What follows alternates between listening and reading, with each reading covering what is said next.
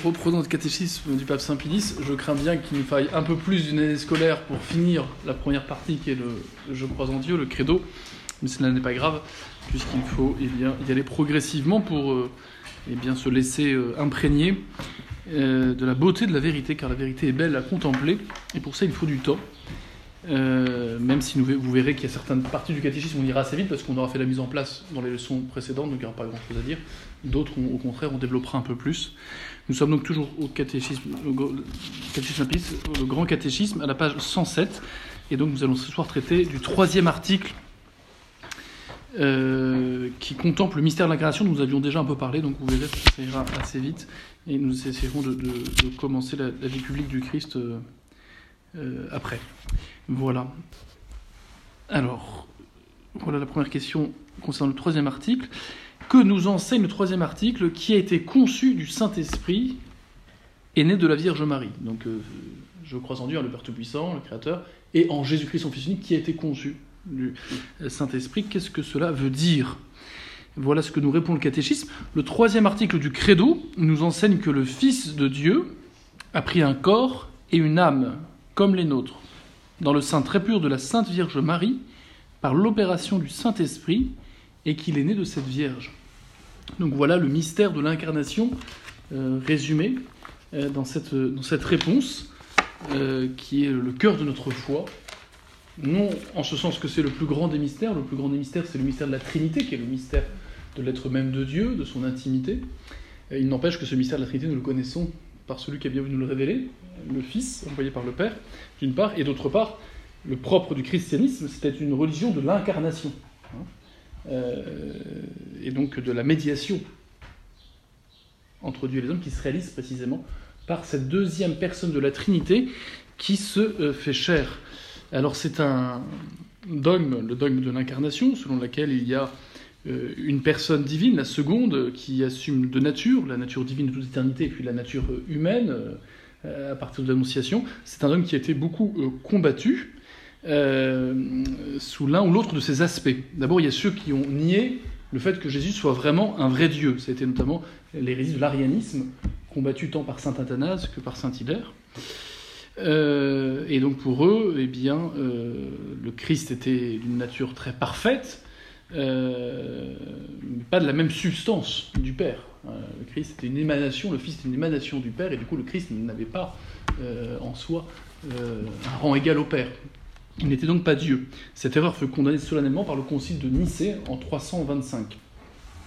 Certains vont nier au contraire la nature humaine, euh, du Christ, la réalité de cette nature humaine, notamment les docètes, les gnostiques. Euh, on trouvera parmi eux notamment euh, eh bien, les, Eutychiens, je pense que ça se prononce comme ça, euh, qui, voulant combattre une autre hérésie, dont on va parler juste après, eh bien, ont affirmé eh bien, que Dieu n'avait pas. Que, Jésus pardon n'avait pas une humanité réelle, en tout cas une humanité complète, assumant à la fois un vrai corps et une vraie âme. Et puis il y a ceux aussi qui vont s'en prendre, si je puis dire, à l'unité hein, de la personne, ceux qui vont penser qu'il y a euh, deux personnes en Jésus, une personne humaine et une personne divine, là où l'Église enseignera, à la suite des apôtres, eh bien qu'il n'y a qu'une seule personne en Jésus, c'est la personne eh bien, du Fils, la deuxième personne de la Trinité. C'est l'erreur notamment, euh, c'est l'erreur notamment donc du nestorianisme euh, qui vient de ce, cet hérétique Nestorius euh, qui affirmait donc au VIe siècle euh, qu'il y avait non seulement deux natures, une nature humaine et une nature divine en Jésus, mais qu'en fait il y avait deux personnes en Jésus. On dirait vulgairement, d'un point de vue psychologique, que Jésus du coup était schizophrène. Cette hérésie, elle va être condamnée par le concile d'Éphèse en 431. C'est ce même concile qui proclamera solennellement que la Sainte Vierge est réellement euh, mère de Dieu. Alors vous voyez, il faut, tenir euh, l'équilibre euh, de cette vérité lumineuse, qui dépasse notre raison, qu'il y a une seule personne, ou plutôt l'union de deux natures, humaine et divine, en une seule personne, sans confusion, ni mélange, ni séparation. Et c'est cet équilibre qu'il est difficile, en un seul regard, eh bien, de, contempler, parce que notre mode discursif de connaissance nous tend à nous faire isoler l'un des deux aspects du mystère, au point que certains vont eh bien, regarder que l'humanité du Christ en oubliant sa divinité, ou regarder que l'humanité du Christ en oubliant son humanité, ou regarder que la distinction des, de nature en oubliant l'unité de la personne. Alors, il faut eh bien, se, prémunir de cela en revenant à notre bon catéchisme qui affirme cette dualité de nature, vraiment homme, avec tout ce qui fait qu'il est un homme, à savoir, on le redira, on l'avait déjà dit, une âme, avec ses facultés les plus hautes, intelligence humaine, volonté humaine, sensibilité humaine, et puis un corps, et un vrai corps. Et il est aussi, euh, bien sûr, euh, Dieu, absolument Dieu, euh, consubstantiel au Père et à l'Esprit. Alors il faut, il faut revenir en tout cas à ce dogme, tout en sachant bien que si on peut en rendre compte et montrer qu'il n'y a pas de, contradiction avec ce que peut nous dire la raison, il est sûr que ce dogme qui énonce ce mystère dépasse la raison.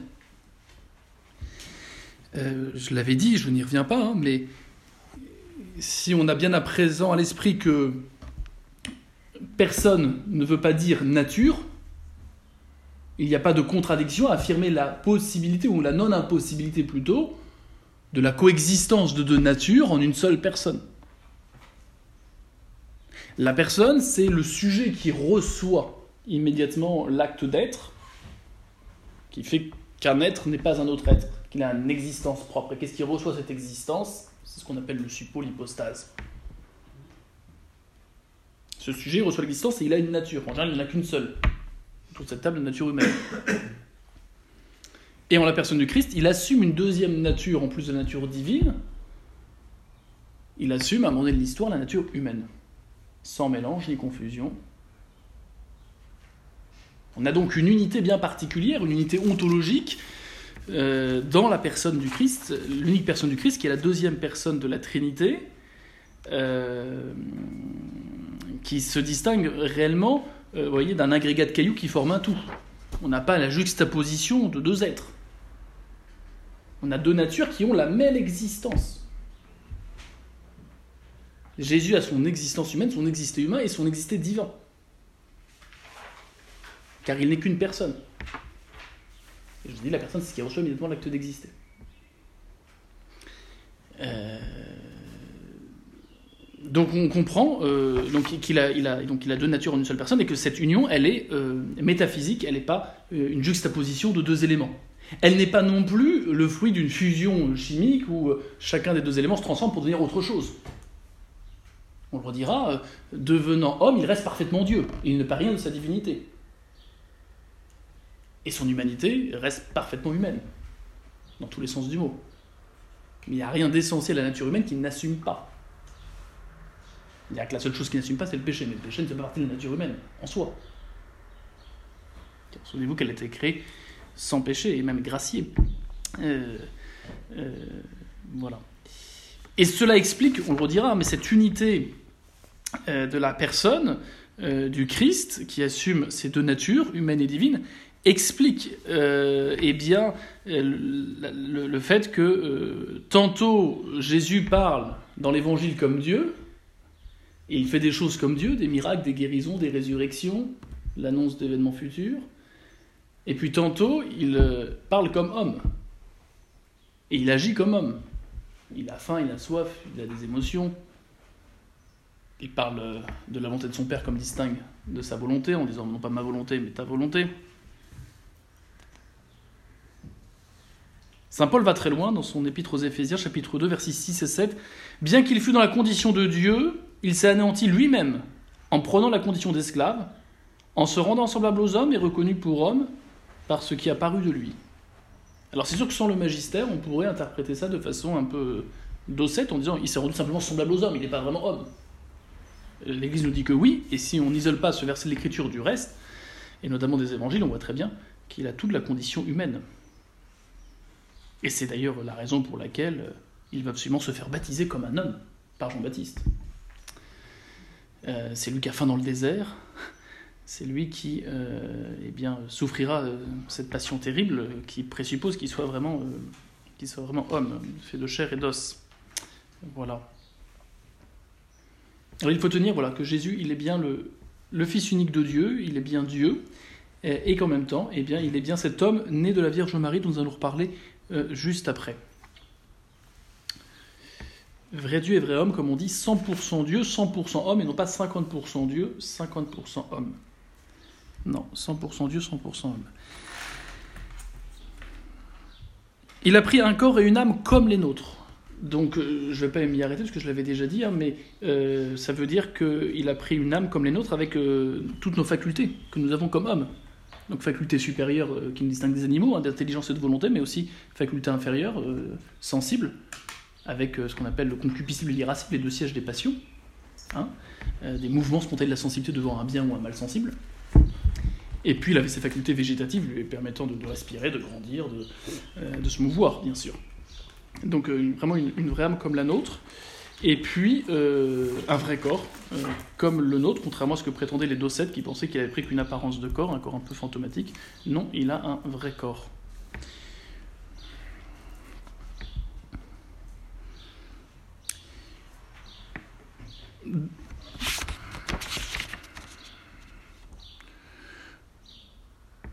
Dans le sein très pur de la Sainte Vierge Marie, par l'opération du Saint-Esprit.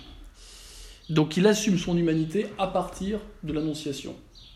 Il devient à ce moment-là, non pas qu'il est constitué dans le sein de Vierge Marie, c'est évident, mais il va suivre le processus de, gestation, si je puis dire, neuf mois, comme n'importe quel homme euh, qui, avant d'arriver euh, eh bien, sur Terre avec ses semblables, passe par eh bien, le ventre de sa mère. Eh bien, c'est bien ce qui va se passer, mais cela, bien sûr, par l'opération du Saint-Esprit, pour nous dire, comme va le repréciser euh, le catéchisme, que bien sûr euh, cette, cette, cette, conception est miraculeuse et elle n'est pas liée euh, à l'intervention d'un géniteur humain. Mais c'est Dieu lui-même qui provoque, avec le consentement de la Sainte Vierge lors de l'Annonciation, eh bien cette grossesse.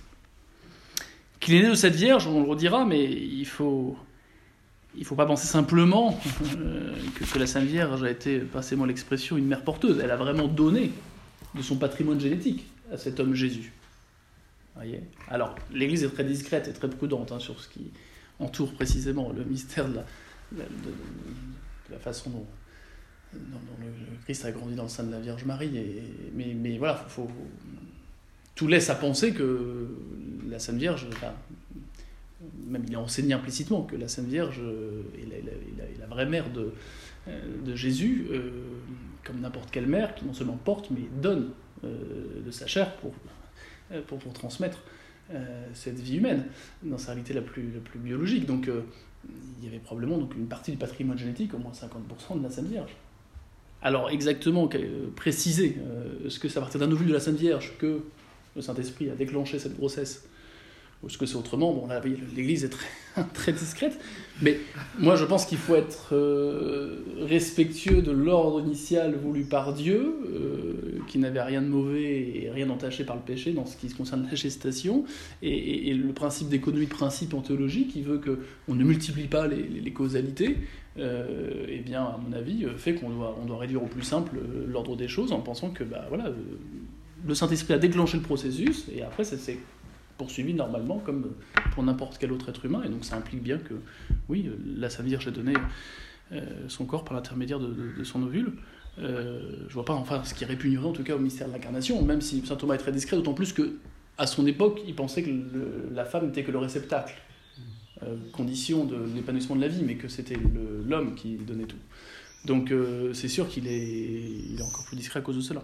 Bon, euh, n'allons pas plus le détail, hein, si, ça, n'a pas été révélé explicitement, c'est qu'il n'y a pas besoin pour être sauvé, mais voilà, on comprend assez bien en tout cas que le catéchisme insiste sur le fait qu'elle est vraiment mère au sens euh, propre de, son fils Jésus, bien qu'il n'ait pas de père humain. voilà. Alors la question qui suit, et qui est née de cette Vierge, on verra le statut de la, virginité de Marie, mais c'est un dogme qu'il faut vraiment tenir pour différentes raisons que j'évoquerai juste après. Mais euh, notez déjà que euh, l'Église enseigne solennellement, définitivement, que euh, la Sainte Vierge est toujours vierge. Ce qui implique qu'elle le soit avant l'enfantement, après et, pendant, si on veut jusqu'au bout. Alors, euh, ce point pendant est un peu plus débattu, j'y reviendrai après. Le Père et le Fils concoururent-ils eux aussi à former le corps et à créer l'âme de Jésus? Oui, les trois personnes divines concoururent à former le corps et à créer l'âme de Jésus. Souvenez-vous ce qu'on avait dit, les trois personnes divines sont absolument, non pas identiques, autrement elles ne seraient pas distinctes, mais absolument égales. Elles ne sont distinctes que par leur relation d'opposition. Paternité, filiation, ou génération, et puis euh, procession, spiration. Euh, ainsi, rien d'autre que cela ne les distingue, et donc tout ce qu'elles font, tout ce que l'un fait, l'autre le fait. Autrement, il y aurait une inégalité en Dieu. La création est aussi bien l'œuvre du Père que du Fils que de l'Esprit Saint. Pourtant, on approprie plus la création au Père. L'incarnation, la conception de Jésus dans le sein de la Vierge Marie, on l'approprie au Saint-Esprit. Alors qu'elle est aussi l'œuvre du Père et du Fils, le Fils en tant que Dieu, bien sûr. Alors pourquoi cette appropriation? Bah, Souvenez-vous ce que c'est qu'une appropriation. Hein. c'est un procédé qui consiste à attribuer en propre à une personne divine, ce qu'on pourrait dire des trois personnes, mais on va le dire d'une personne à raison d'une convenance qu'il y a, d'une affinité qu'il y a entre le mode de procession et l'effet qu'on lui attribue. Euh, très rapidement. On attribue au Père la puissance et donc la création parce que le Fils est engendré du Père. Ne direz pas que le Fils est causé, hein. j'ai expliqué ça en long largement. L'esprit, c'est l'amour du Père et du Fils, parce qu'il procède sur le mode de la volonté. Hein, j'avais expliqué, je n'y reviens pas. Mais il est ce poids du Père et du Fils qui sont inclinés à s'aimer. Cet amour est consubstantiel, il est une personne, tellement cet amour est parfait. Donc les œuvres d'amour, on va les attribuer plutôt au Saint-Esprit. Les œuvres de puissance, plutôt au Père. Le Fils, c'est quoi? C'est le Verbe de Dieu. C'est celui qui procède par le mode de l'intelligence. C'est la pensée parfaite du Père, pensée tellement parfaite qu'elle est une personne. Et donc on va attribuer plutôt les œuvres de sagesse au Fils. Mais c'est qu'une attribution qui dit quelque chose de juste, car elle se fonde sur le mode de procession d'une des personnes qui a une affinité avec l'effet qu'on lui attribue. Euh, mais il ne faut pas en déduire que ça exclut les autres personnes. Autrement, on mettrait une inégalité entre les personnes. Certaines personnes feraient ce que d'autres ne feraient pas. Donc elles ne seraient pas absolument égales sous tout rapport. Or, elles sont absolument égales, c'est le dogme de, foi. Là aussi, il y a un juste équilibre à tenir. Euh, trois personnes en un seul Dieu. Voilà.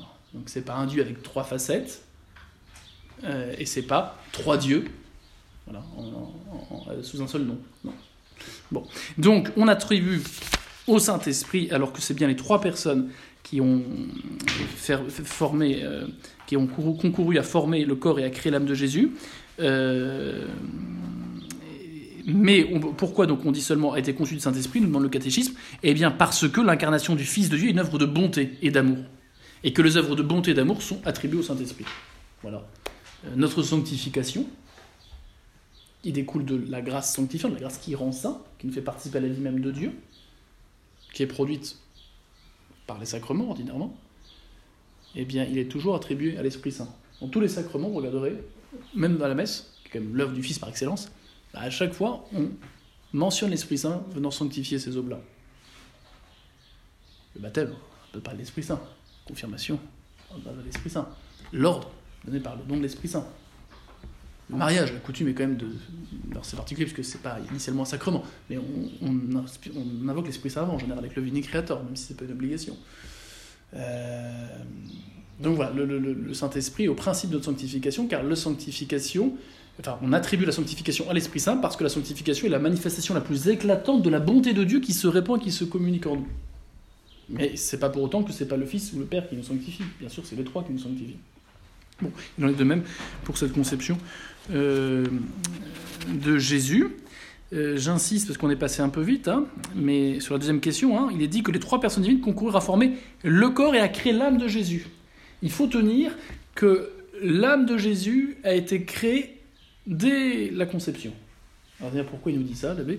Parce qu'aujourd'hui, euh, ça paraît évident et pourtant ça ne l'est pas. Et on peut avoir des raisons d'ailleurs de ne pas tenir ce qui paraît évident, à savoir que euh, un être humain, dès la conception, aurait l'âme humaine. C'est la position aujourd'hui la plus répandue et relayée dans les enseignements ordinaires des papes, il est vrai, mais c'est pas un dogme. Et, pour saint Thomas, en tout cas, c'est pas du tout une évidence. Il dit tout le contraire. Il dit que euh, l'âme étant euh, l'acte euh, premier d'un corps ayant la vie en puissance, l'âme, autrement dit, c'est la forme substantielle du corps. Il faut que ce corps soit un minimum complexe, un minimum suffisamment organisé pour recevoir l'âme humaine, c'est-à-dire l'intelligence et la volonté qui ne viennent pas des parents, mais qui viennent de Dieu, puisqu'ils sont immatériels. la matière ne peut pas produire ces deux facultés. Et donc lui, il dit que, alors euh, il peut faire sourire parce qu'il se prononce sur un certain nombre de semaines, et il va jusqu'à dire que pour le garçon, c'est plutôt que pour la fille, euh, pour désigner le moment où Dieu crée l'intelligence et la volonté, crée l'âme proprement humaine. Bon, euh, outre ces points d'application plus que discutables et tout à fait aujourd'hui dépassés, je pense qu'on peut tout à fait en bon thomiste tenir l'idée que c'est pas dès la conception qu'il y a une âme humaine.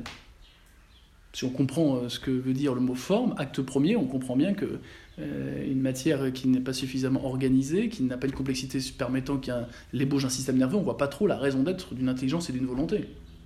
Bon. Mais en revanche, a pas doute pour saint Thomas, et il faut le tenir, et là c'est l'enseignement de l'Église pour le coup, le plus traditionnel et le plus tranché, que euh, pour saint Thomas, le cas du Christ est bien à part, et que dès le départ, le Christ a conscience de, qui il est et de sa mission par la vision, et qu'il l'a parce qu'il a, il a, cette âme humaine, proprement humaine, intellectuelle, qui est donnée dès le départ.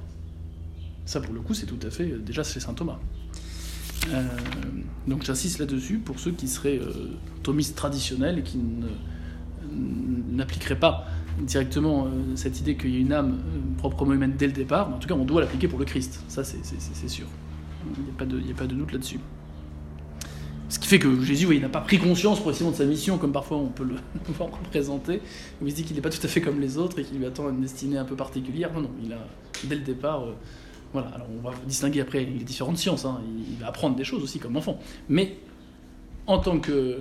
Euh, en tant qu'homme, il a dès le départ cette, vision de Dieu, euh, dès qu'il a son âme, et son âme, il l'a dès le départ. donc, ayant cette vision de Dieu, il a, cette, conscience immédiate de qui il est en tant qu'homme. Bon, le Fils de Dieu, en se faisant homme, a-t-il cessé d'être Dieu? Donc on est à la page 108. Non, le Fils de Dieu s'est fait homme sans cesser d'être Dieu. Euh, ça, c'est important de comprendre. L'incarnation n'implique pas de changement en Dieu. Dieu est Dieu. S'il y a le moindre changement en Dieu, vous allez mettre de la composition, comme on dit en théologie. Vous allez mettre de la puissance et de l'acte. Autrement dit, si vous mettez du changement Dieu, vous mettez de l'imperfection. Parce que si vous pouvez devenir autre chose, c'est que vous n'aviez pas encore ce que vous devenez. Donc il y avait un manque d'une certaine façon. Donc le changement serait le signe d'un manque et donc d'une imperfection qui ne convient pas à Dieu, qui est exclu en Dieu. Ça c'est sûr, il faut tenir le fait que Dieu est absolument immuable. Non pas d'une immuabilité de mort, mais d'une immuabilité de vie. Vous avais pris l'exemple de la route vélo, vous la regardez immobile parce qu'elle est vraiment immobile, parce qu'elle tourne tellement vite que vous avez l'impression qu'elle est statique, tellement vite. C'est cette immobilité dont il s'agit. Dieu est acte pur. Il n'est pas pure passivité qui fait qu'il serait mobile, il est acte pur. il actualise en un seul acte tous les possibles, si je puis dire, euh, dans l'ordre de l'être. Donc il ne peut pas être autre chose que ce qu'il est, parce qu'il est déjà tout. Euh, donc il faut tenir que tant pour la création, que pour l'incarnation, que pour l'Eucharistie, quand on dit qu'il vient sur l'autel, il ben, faut tenir que attention, ça n'implique pas de changement en Dieu. Le changement, il se fait toujours du côté euh, créé, de notre côté à nous. Oui, c'est pas la même chose euh, avant la création de la terre, euh, c'est pas la même chose qu'après pour nous, même si pour Dieu ça ne change rien. Oui, avant la consécration, et après, c'est pas la même chose pour nous. Il y a vraiment le pain qui devient le corps de Jésus, mais c'est le pain qui devient le corps de Jésus. C'est pas Jésus qui, change. Avant l'annonciation, et après du côté de Dieu, il ne se passe rien, il n'y a pas de changement du côté de Dieu. C'est dans le sein de Vierge Marie qu'il y a un changement. Alors on va dire qu'il y a une relation réelle du côté de la création, du côté créé, par rapport à Dieu. Il y a une dépendance dans l'être, hein, de, de la création par rapport à Dieu qui euh, pense, il n'y pensait plus, on trouvait dans le néant. Et une relation réelle de Jésus euh, en son humanité par rapport à Dieu, Du côté de son humanité, c'est évident. Mais du côté de Dieu, qui crée, ou du Dieu qui euh, envoie son, enfin, qui, qui s'incarne, il n'y a pas de changement. C'est une relation de raison. Ça reste mystérieux, euh, c'est un mystère naturel, mais qui reste mystérieux, on peut prendre quelques exemples. Euh, vous avez cette feuille-là. Elle ne bouge pas, on est bien d'accord. Euh, ma main est à droite de cette feuille, en tout cas de mon côté. Elle passe à gauche.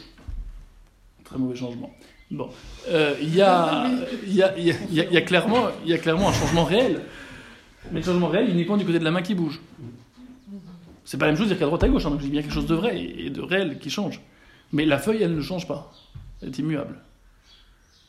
Voilà ce que je veux dire quand je dis qu'il y a une relation réelle du côté créé lors de la consécration, lors de l'incarnation, lors de la création, qu'il n'y a pas du côté de Dieu, qui est immuable et qui ne change pas et qui n'est pas modifié dans son être par ce qui se passe.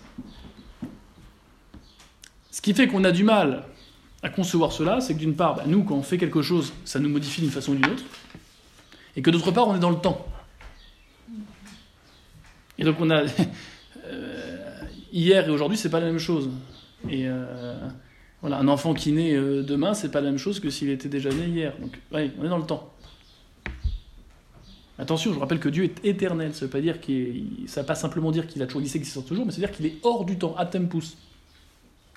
Mais sa nature humaine, elle Il est hors du temps. Elle est sa nature humaine dans le temps. Mais le changement est bien du côté de la nature humaine, pas du côté de sa nature divine, qui n'est pas changée par son incarnation. Alors, vous voyez, il faut, bien comprendre cela.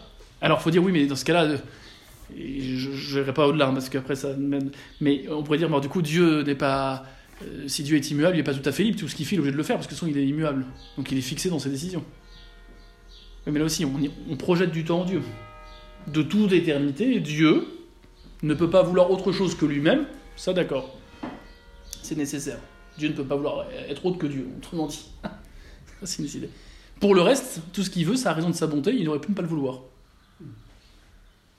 Mais de toute éternité, il veut ça et ça. Dont l'incarnation, dont la création, dont l'Eucharistie. Je vais pas au-delà, parce qu'après, ça va nous embarquer dans d'autres questions. Mais voilà, je crois quelques éléments qui permettent de, de- de bien tenir qu'il n'y a pas de changement du côté de Dieu lorsqu'il envoie son Fils sur terre, alors qu'il y a un vrai changement de notre côté. Et c'est ça qui explique que euh, sa divinité n'est absolument pas altérée par, euh, par l'humanité qui va lui être euh, conjointe par l'incarnation.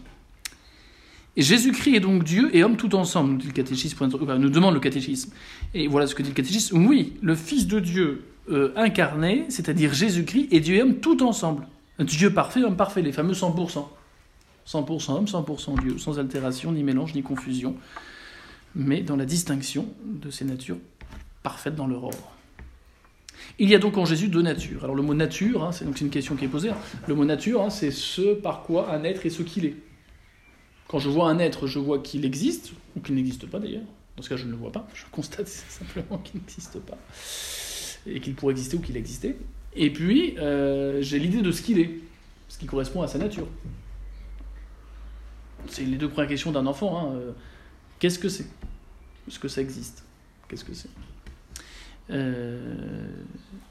bien, euh, en Jésus, euh, Jésus assume ce par quoi il est Dieu, sa divinité, et ce par quoi il est devenu homme, son humanité. C'est ça que ça veut dire la nature. Ce par quoi il est ce qu'il est, à la fois là, Dieu, à la fois homme, nature divine, nature humaine. Donc oui, en Jésus-Christ, qui est Dieu et homme, il y a deux natures, la nature divine et la nature humaine. Il n'y a pas une nature humano-divine, comme si on avait euh, euh, mélangé des ingrédients et ça aurait donné un mi-dieu, mi-homme. Non.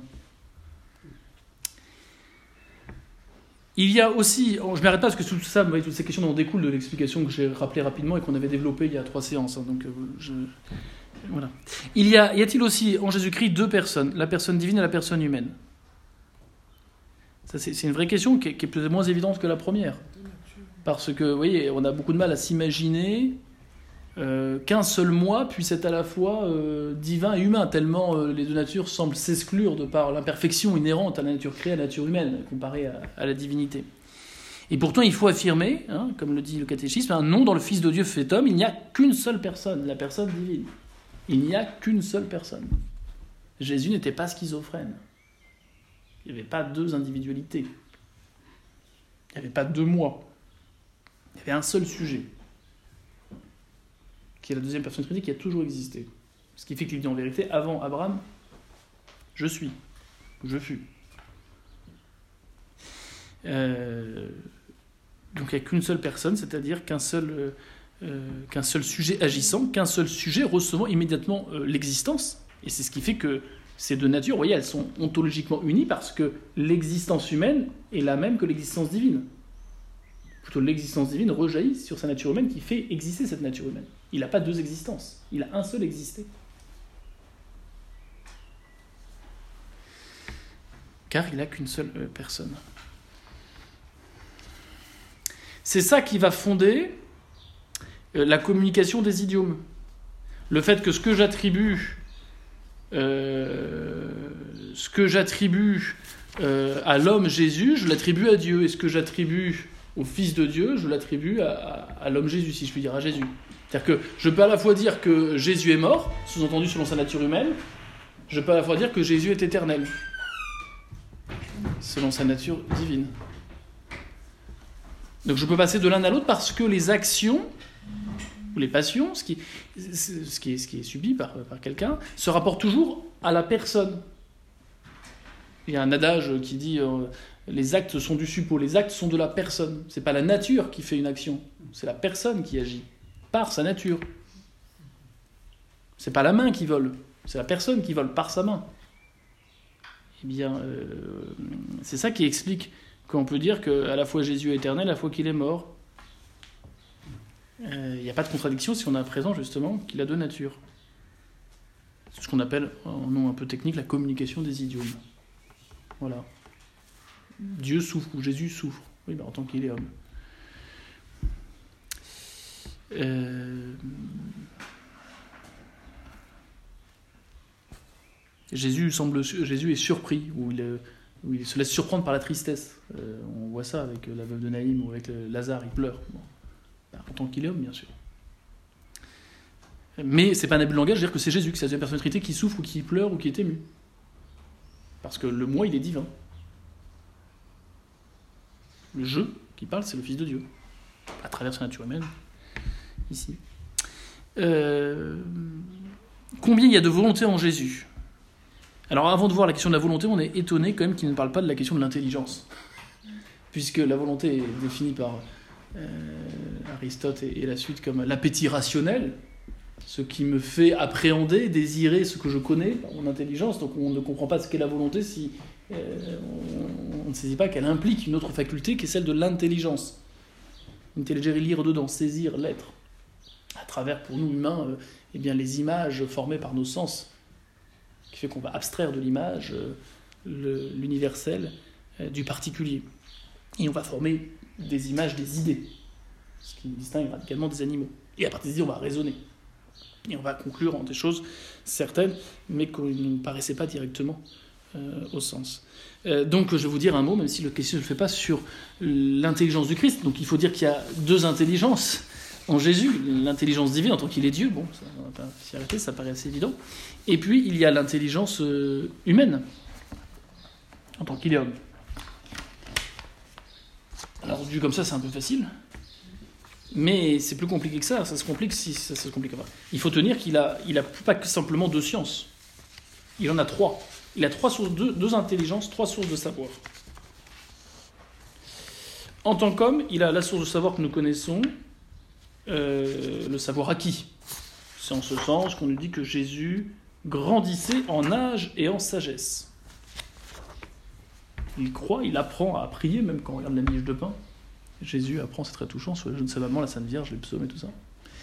Il a sûrement appris donc aussi à, parler. Hein, voilà. Il passé du babillage à la parole, claire et distincte. C'est extraordinaire quand même de se dire que la, la, parole même de Dieu, le Verbe de Dieu, la parole incrée de Dieu, euh, a voulu ne pas savoir parler quand il arrivé dans ce monde. Quoi. c'est, bon, c'est très belle humilité. Euh, il y a la science infuse, alors toujours en tant qu'il est homme, mais c'est un cadeau qu'il a reçu en tant que en, tant qu'homme n'ayant pas connu les conséquences du péché, euh, il a cette science infuse, qui n'est pas l'omniscience divine. Hein. On dit souvent, ah, mais j'ai pas la science infuse, je suis pas Dieu. Mais ça n'a rien à voir. La science infuse, c'est la modalité d'acquisition de la connaissance. C'est-à-dire qu'il n'a pas, en tant qu'homme, toutes les connaissances, mais il a des connaissances qu'il n'a pas eu à acquérir par sa propre expérience. mais qu'il a eu par des idées. Je vous ai dit, les idées, on les abstrait des images qui nous viennent des sens. C'est le processus logique, contrairement à ce que pensent les idéalistes, au sens philosophique du terme, on ne naît pas avec, plein d'idées. Et la connaissance n'est pas simplement une réminiscence de ce qu'on aurait enfoui.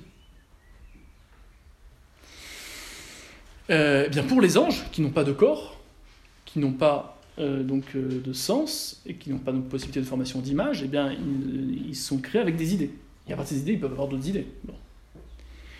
Euh, pour nos premiers parents, avant le péché originel, ils avaient en plus de la capacité d'acquérir une science comme nous, bah, cette science infuse. On comprend qu'ils n'avaient pas de parents, donc il fallait quand même bien qu'ils aient un savoir, une culture, une éducation, enfin ils étaient vraiment humains, quoi. C'était pas l'homme de Cro-Magnon comme on le décrit aujourd'hui. Bon. Donc, euh, donc la science infuse, vous comprenez que c'est pas lié directement au fait qu'il soit Dieu.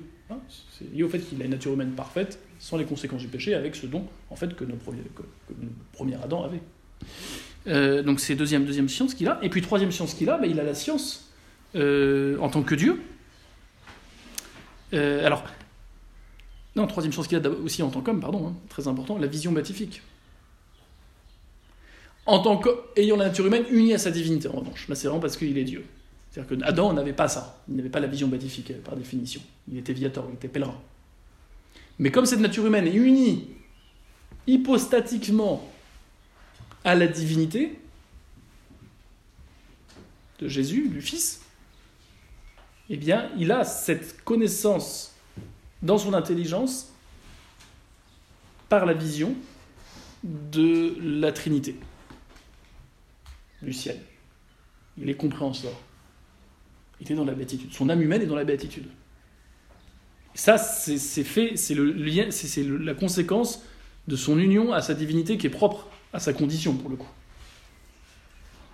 Donc il a la science acquise comme nous, la science infuse comme avaient nos premiers parents, la science de la vision, en tant que c'est une intelligence humaine immédiatement au contact de sa divinité, et puis en tant que Dieu, bah, il a la science de Dieu, là pour le coup, qui dépasse même la science qu'on a au ciel. Hein, voilà. Donc il a quatre sciences. Voilà. Trois sciences du côté de son humanité, dont une qui est vraiment liée à sa condition euh, d'homme-dieu, si je puis dire, et puis une en plus euh, liée vraiment au fait qu'il est Dieu. Ça fait quatre sciences, deux intelligences, quatre sciences. Alors vous me direz, mais euh, comment on peut connaître une réalité avec quatre sciences? Enfin, ça peut paraître un peu contradictoire. Soit tu le sais parce qu'on te, bah, tu te l'a dit dès le départ, tu as besoin de le connaître par toi-même, soit tu l'as acquis. Enfin, alors c'est une question un peu complexe d'unifier ces savoirs en, en, Jésus, mais on peut comprendre qu'une même réalité, on peut l'appréhender de différentes façons. Euh, la vision qu'a la pomme euh, du chimiste n'est pas la même que du diététicien, que du gamin qui s'en sert comme balle. L'expérimentation de la gravitation n'est pas la même chose que sa théorisation et sa modélisation. Donc une même réalité peut être appréhendée de différentes manières, qui ne s'excluent pas. Je crois que c'est en ce sens qu'il faut euh, concilier les différents savoirs du Christ qui peuvent porter sur un même objet.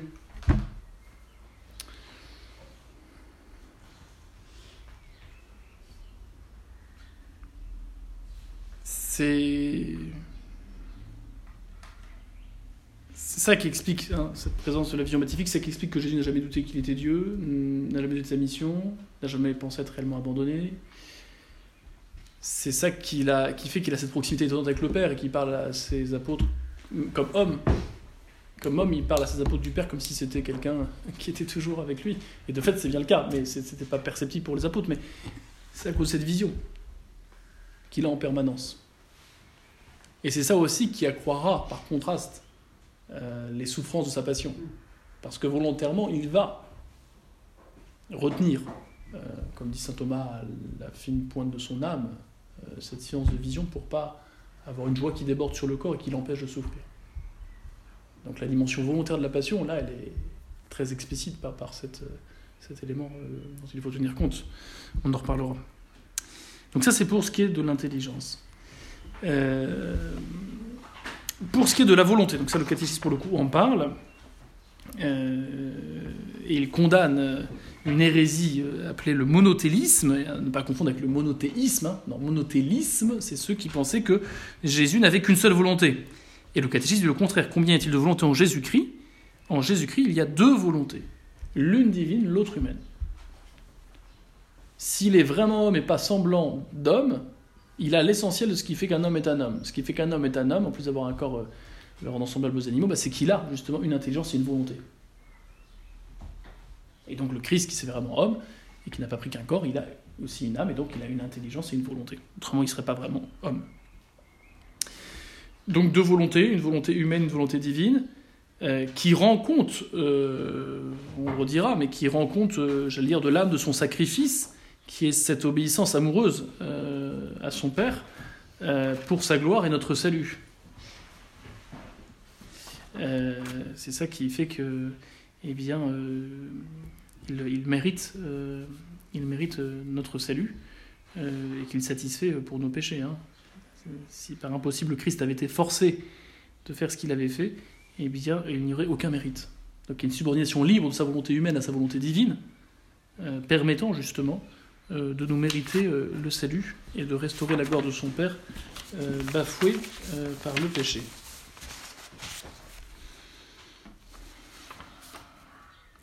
Jésus-Christ avait-il une volonté libre? Jésus-Christ avait-il une volonté libre? Oui, Jésus-Christ avait une volonté libre, mais il ne pouvait pas faire le mal. Parce que pouvoir faire le mal est un défaut et non une perfection de la liberté. Alors là, c'est une, vraie question sur laquelle il faut un peu s'arrêter parce que si on dit que, euh, si on dit que Jésus n'est pas libre, euh, eh bien, il n'a pas pu nous sauver de quoi que ce soit, il n'a pas pu nous mériter le salut. Car le propre d'un mérite, je vous rappelle, c'est de faire, c'est d'avoir droit à une récompense suite à une action personnelle, libre, bonne et surnaturel de surcroît, puisqu'il s'agit de mériter le salut. quelque chose qui dépasse toute force créée et créable. Il s'agit de mériter la vie même de Dieu et le bonheur même de Dieu. Euh, pour nous, hein, il ne le méritait pas pour lui, puisqu'il l'avait déjà. Bon. Euh, mais donc ça suppose euh, qu'il y ait cette liberté qui est essentielle. Et pourtant, il semble qu'il y ait une impossibilité du côté du Christ à pouvoir faire la moindre action mauvaise. Alors il faut tenir les deux, cette impeccabilité ontologique du Christ cette incapacité à pouvoir faire le mal et sa liberté, qui est une vraie liberté, faisant qu'il n'est pas une marionnette ou un robot. Euh, d'abord, il faut revenir sur ce qu'est la liberté, c'est ce que nous fait faire le catéchisme en nous disant que faire le mal, pouvoir faire le mal, c'est un défaut.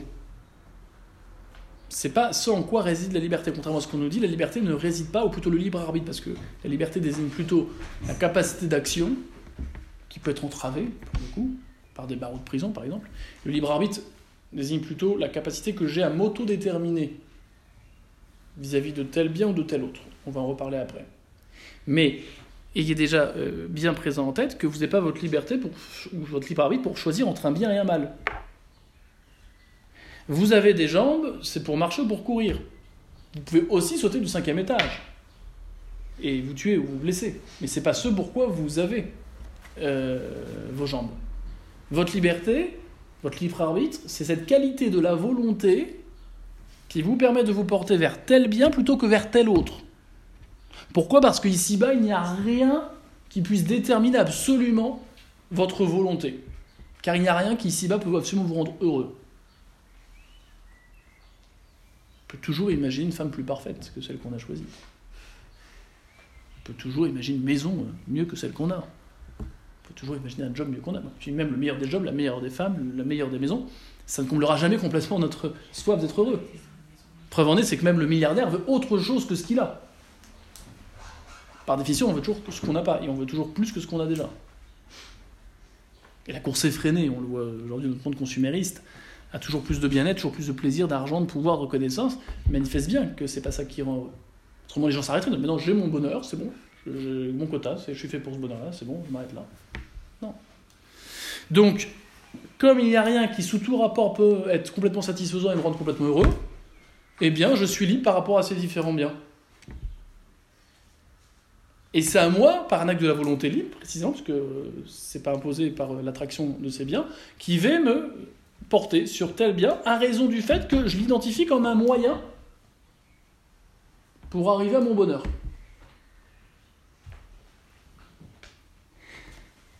Et j'abuse de ma liberté quand ce moyen n'est plus un moyen mais devient mon but.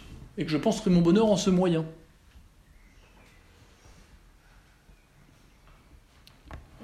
On le celui qui veut, comme dit Saint Paul, gagner une couronne périssable, gagner une coupe euh, de compétition, il peut, en athlétisme, en football, il peut s'infliger plein de, choses désagréables et détestables.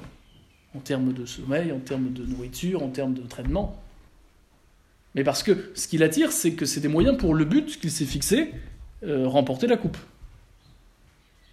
Bon, si remporter la coupe devient le but ultime de sa vie, et qu'il est prêt à tout envoyer balader, même le bon Dieu, vous comprenez que c'est un abus de sa liberté. Donc, si nous sommes libres, c'est parce qu'il n'y a aucun des biens qui a un attrait tel qu'on ne pourrait pas y résister. Au contraire, tout bien est limité et aucun ne peut combler complètement notre soif d'être heureux. Donc nous sommes libres à nous déterminer ou à nous autodéterminer à prendre ce bien-là plutôt que tel autre. Et nous faisons bon usage de notre liberté lorsque le bien que nous choisissons, nous le prenons comme moyen pour arriver à un bonheur, à un bonheur qui ne passe pas, qui est le bonheur en Dieu. Celui qui pêche, c'est celui qui va aimer de façon excessive un bien qui n'était qu'un moyen en faisant son but. Principalement l'argent, pouvoir, le plaisir. c'est pour ça que les religions, on les détache de ces trois euh, choses par les trois vœux. Par hasard. C'est pas la cause de la sainteté, mais c'est la condition pour ne pas louper ce pourquoi on est là. Et c'est pour ça que même les chrétiens doivent vivre de l'esprit de ces vœux. Bon. Euh, donc on comprend alors que si en soi la liberté n'est pas faite pour choisir entre un bien et un mal, mais simplement entre plusieurs biens comme des moyens nous, permettant d'arriver à notre but qui est le bonheur en Dieu, eh bien nous comprenons que le fait de ne pas pouvoir pécher bah, n'est pas une absence de liberté. Pas le signe qu'on n'est pas libre. Ça c'est la première réponse. Vous pourrez dire oui d'accord, mais bon, votre réponse est gentille, il n'empêche que Saint Paul se plaît à le dire euh, il est mort par obéissance, euh, et par obéissance jusqu'à la mort et à la mort de la croix. Ah, cette notion d'obéissance, hein, je vous dis par obéissance. Donc il fait sien, il fait sien, euh, et bien une volonté qui n'est pas la sienne, pour la gloire de celui qui l'a envoyé notre salut. Ce qui suppose quand même, là aussi, une vraie liberté. S'il ne peut pas désobéir, c'est qu'il n'est pas libre, et donc son obéissance n'est pas méritoire. Pourriez-vous me rétorquer? Dans votre sagacité vespérale. Euh, et, il faut répondre à cela que euh, bah déjà l'obéissance, les préceptes s'adressent qu'à des gens raisonnables, capables, et bien de se soumettre librement. Le précepte pour l'homme vertueux, le précepte juste, crée une impossibilité morale à le transgresser. Mais ça ne détruit pas sa liberté physique, le fait d'agir ou de ne pas agir, Rien que pour ça, le Christ est libre, il n'était pas commandé sur marionnette ou comme un drone. Et d'autre part, ça ne détruit pas sa liberté psychologique. Cette capacité, eh bien, de, de, de, de, pouvoir se projeter dans la possibilité de ne pas obéir. Le religieux peut dire c'est vraiment difficile ce qu'on me demande, euh, bien sûr que je veux obéir, mais il peut quand même avoir cette, euh, cette, euh, cette considération que ce qu'on lui demande n'est pas la meilleure des choses ou sous tous les points de vue n'est pas agréable et quand même le faire très vertueusement. Alors on dirait oui, mais d'accord, le religieux c'est possible que le religieux il a quand même les conséquences du péché originel et donc un foyer de péché en lui qui fait qu'il peut être incliné de façon désordonnée vers tel ou tel bien. Ce que n'a pas le Christ qui a une nature intègre. Il n'a pas la concupiscence, au sens qu'il n'a pas d'inclination spontanée, désordonnée, à aimer, plus qu'il ne le faut, un bien sensible. Il n'empêche que sous bien des rapports, la mort sur la croix n'est absolument pas euh, agréable et attirante. C'est plutôt le contraire. C'est d'ailleurs pour ça qu'il transpire euh, la grosse goutte de sang. Donc psychologiquement, c'était pas du tout évident de choisir la mort qui lui était destinée, la mort sur la croix. Il était donc bien libre. Une liberté, pas morale bien sûr, mais une liberté psychologique. Qui, qui est réelle, n'était pas programmée. Et il a pu souffrir de cet acte d'obéissance, précisément parce que c'était pas une évidence.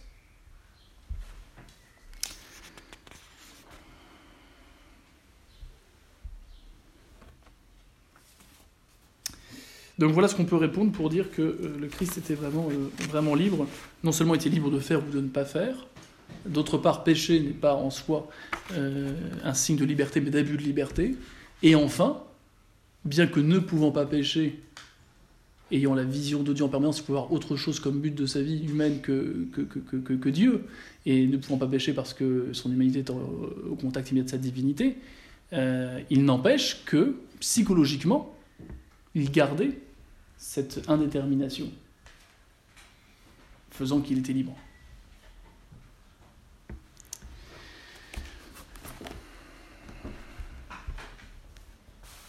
Au ciel, on sera libre.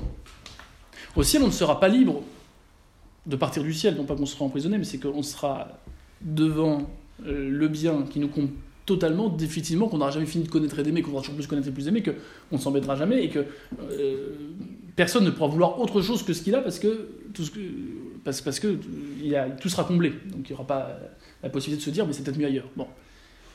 Il n'en demeure pas moins que on gardera cette liberté de prier pour un tel plutôt que pour tel autre, d'aller discuter avec Saint Louis plutôt qu'avec euh, Clovis ou Sainte Catherine ou Jeanne.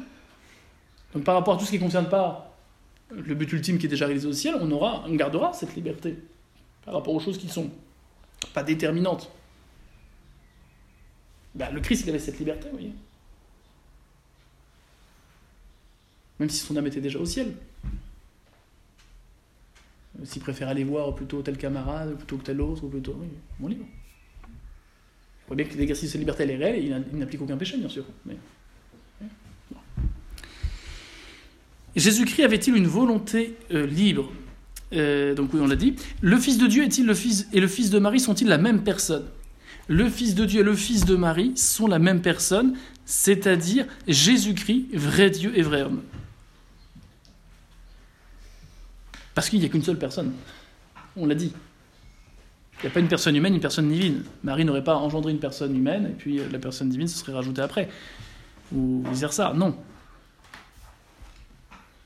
C'est bien sûr en tant qu'homme que le Fils de Dieu a pu être porté et conçu dans le, sein de la Vierge Marie.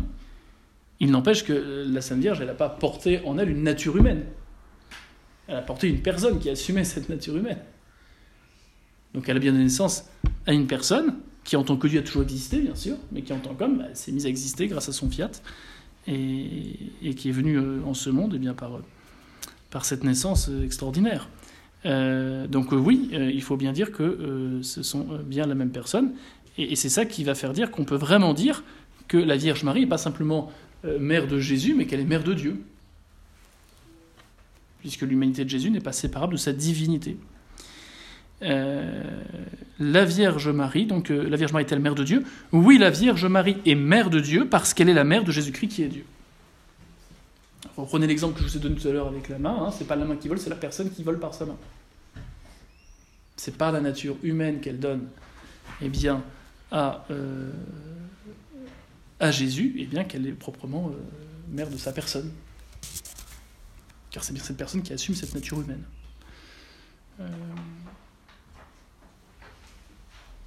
Comment Marie devient-elle la mère de Jésus-Christ? Marie devint la mère de Jésus-Christ uniquement par l'opération ou la vertu du Saint-Esprit. Donc là, ça exclut toute intervention humaine, bien sûr. Euh, donc ça, il faut le tenir absolument. Certains euh, vont jusqu'à dire du coup que euh, Marie, d'une certaine façon, l'épouse du Saint-Esprit. Bon, c'est un titre audacieux mais je crois qu'on le trouve chez Saint Bernard, il me semble, euh, à vérifier.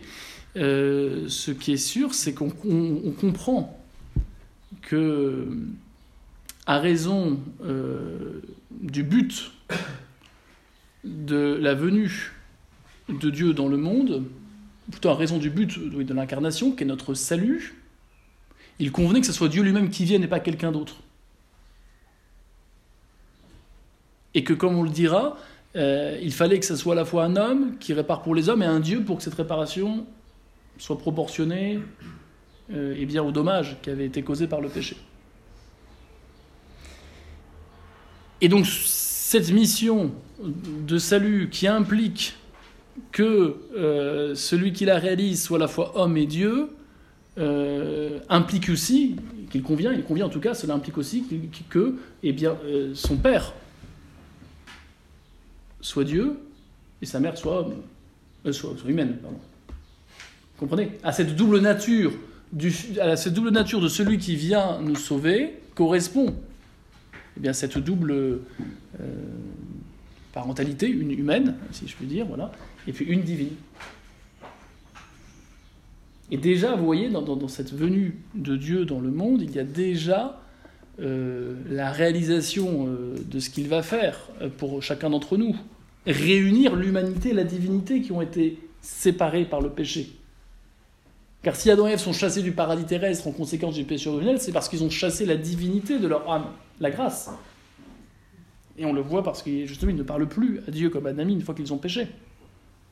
Ayant chassé de leur jardin intérieur, de leur sanctuaire, Dieu, Dieu les chasse de son jardin car il ne veut forcer personne à rester avec lui. Donc le drame du péché, c'était de disjoindre l'humanité d'avec la divinité par le refus d'offrir le sacrifice qui était de ne pas toucher à cette parcelle sacrée du jardin qui était cet arbre.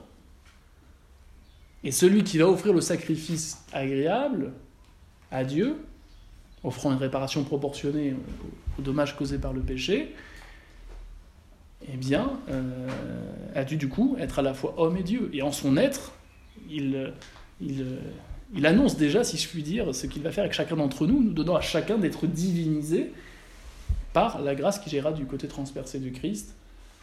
Euh, on voit l'image à travers l'eau et le sang euh, des sacrements qui nous communiquent ses mérites et cette grâce qu'il a obtenue sur la croix. C'est tout le sens de certaines expressions des pères de l'Église. Euh, Dieu s'est humanisé pour que nous soyons divinisés. Dieu s'est fait homme pour que l'homme soit fait Dieu. Attention, surtout pas couper hein, les deux morceaux. Euh, mais, voilà. Dernière question, et je m'arrête là promis, parce que ça va être l'heure. Est-ce que la foi que Marie. Est-il deux fois que Marie fut toujours vierge? Oui, il est deux fois que Marie fut toujours vierge, et elle est appelée la Sainte Vierge, la Vierge par excellence. Alors, le catéchisme ne développe pas plus. Ce qu'il faut tenir absolument deux fois, hein, c'est qu'elle fut vierge euh, avant euh, la conception de euh, avant l'enfantement de Jésus. Donc ça implique que la conception de Jésus est miraculeuse, ça implique aussi qu'elle n'ait jamais eu de relation charnelle ni d'enfant avant. Et ça implique aussi que après l'enfantement de Jésus, elle n'a pas eu de relation et qu'elle n'a pas eu d'autres enfants que Jésus. Il faut aussi tenir mais je ne sais pas exactement la note théologique. Il faudrait regarder, est-ce que c'est vraiment deux fois absolument? Je crois qu'il y a quand même une incertitude dans l'interprétation de ce toujours vierge. Mais il faut tenir, et c'est tout à fait la doctrine catholique, qu'elle est aussi vierge pendant l'enfantement.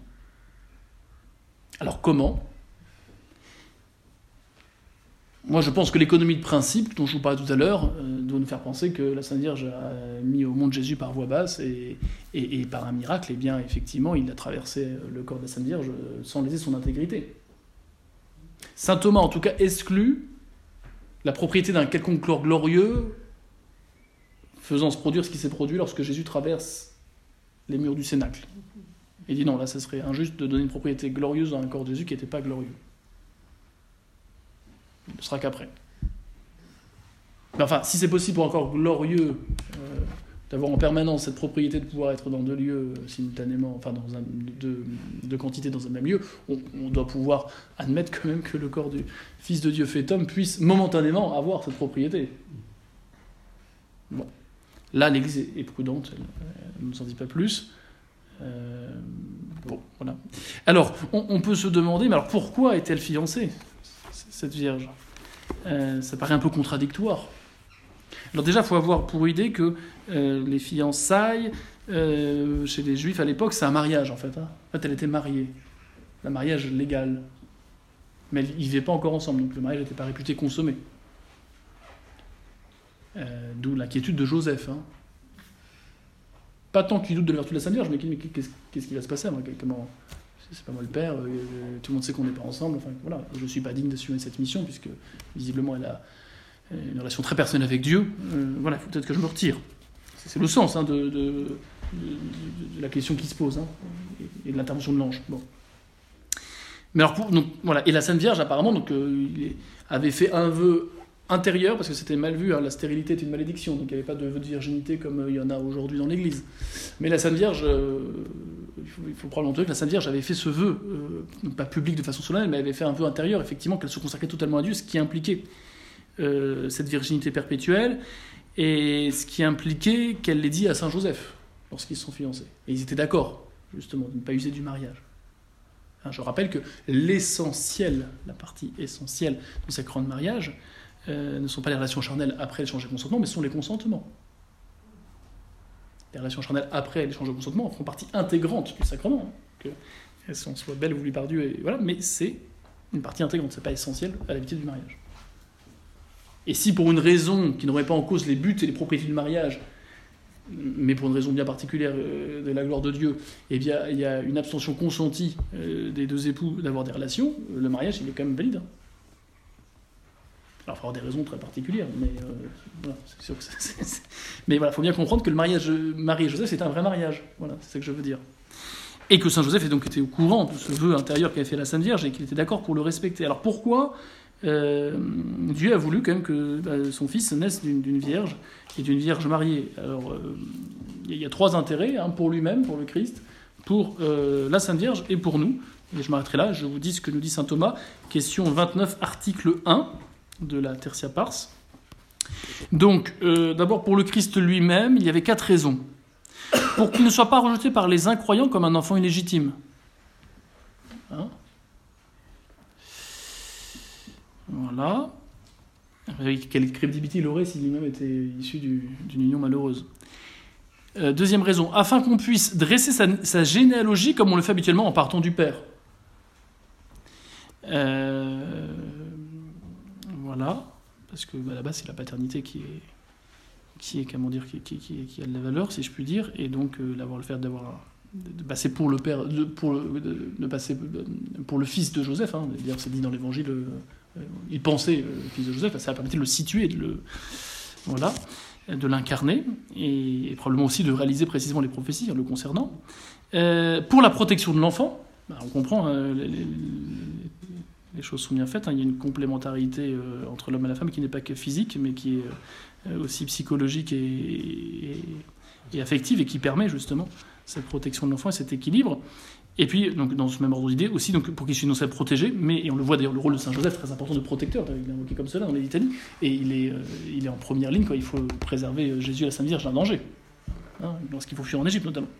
Et puis, pour qu'il puisse être élevé par Joseph, qui sera ainsi son père nourricier. Là, on a besoin d'un père pour grandir, et pas simplement pour venir au monde. Voilà donc les quatre raisons, les deux dernières elles sont très liées, hein, mais que euh, saint Thomas dit, euh, donne pour euh, dire qu'il est dans l'intérêt du Christ de naître d'une vierge mariée.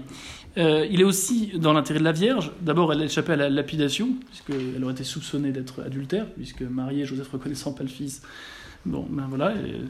Deuxièmement, ça lui permettait d'être protégée dans sa réputation, hein, elle qui est la plus pure, la plus sainte. Et puis, elle pouvait aussi euh, bénéficier de l'aide de Joseph, donc c'était quand même euh, avantageux euh, pour elle. Et enfin, cela convient aussi pour nous. Alors là, il y a cinq raisons qui sont plus ou moins, à mon avis, d'importance aussi tout D'abord, Joseph pouvait attester que le Christ est né d'une vierge.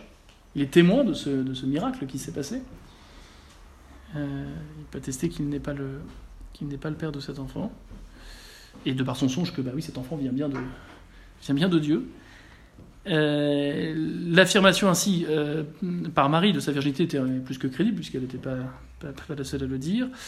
Euh, et donc cela concourt à, nous affirmer dans notre foi. Notre confiance est fondée sur des témoins qui sont dignes de, dignes de confiance.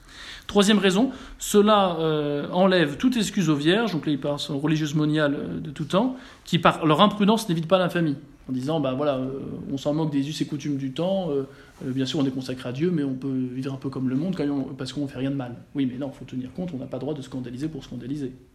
Et ça aurait été scandaleux, effectivement, et bien qu'une qu y ait une, mère célibataire, quoi. Voilà.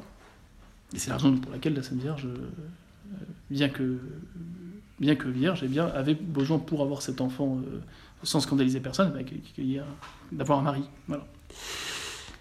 Et la quatrième raison, c'est l'Église tout entière qui est signifiée dans ce mariage. Tout en demeurant vierge, elle est fiancée à un unique époux, le Christ. Donc c'est assez beau de dire que, et ça c'est très traditionnel, de voir l'Église comme épouse du Christ et la figure anticipée de l'Église comme étant la Vierge. Vous voyez? Euh... Donc c'est l'Église tout entière qui est signifiée dans ce mariage. Donc euh, voilà, d'une certaine façon, euh, Joseph euh, représente d'une certaine façon le, Christ et la Sainte Vierge l'Église par anticipation. et la virginité donc peut s'interpréter dans, cette adhésion à l'Église par notamment la foi, vierge de toute hérésie. La Sainte Vierge contemplait toutes ces choses dans son cœur et elle avait euh, au moins connaissance oui, des, mystères du salut, et, ce plus que les autres. Et même si elle n'avait pas tous les détails, euh, elle n'a jamais douté. Bon, voilà. Et dernière raison qui est donnée par euh, saint Thomas. On peut encore donner une cinquième raison, donc euh, pour dire que c'est dans notre intérêt que Jésus naquit d'une vierge mariée. On peut encore donner une cinquième raison de ce que la mère du Seigneur fut à la fois vierge et mariée contre les hérétiques qui ont attaqué l'une ou l'autre, et la virginité et le mariage sont honorés en sa seule personne. Ceux qui disent que le mariage est, quelque chose de, mal mais qui est nécessaire, euh, euh, ou que l'engendrement implique forcément un péché, ou que bon, bah là, euh, l'hérésie cathare, elle est supprimée par le, par le fait même, ou ce contraire qui méprise la virginité. pareil, cela est, est condamné d'une certaine façon par le, le fait même que la Sainte Vierge est à la fois vierge et à la fois mère, et que les deux sont dignes de louange et de, et gloire. Je m'arrête là parce que le temps a passé. S'il y a des questions, n'hésitez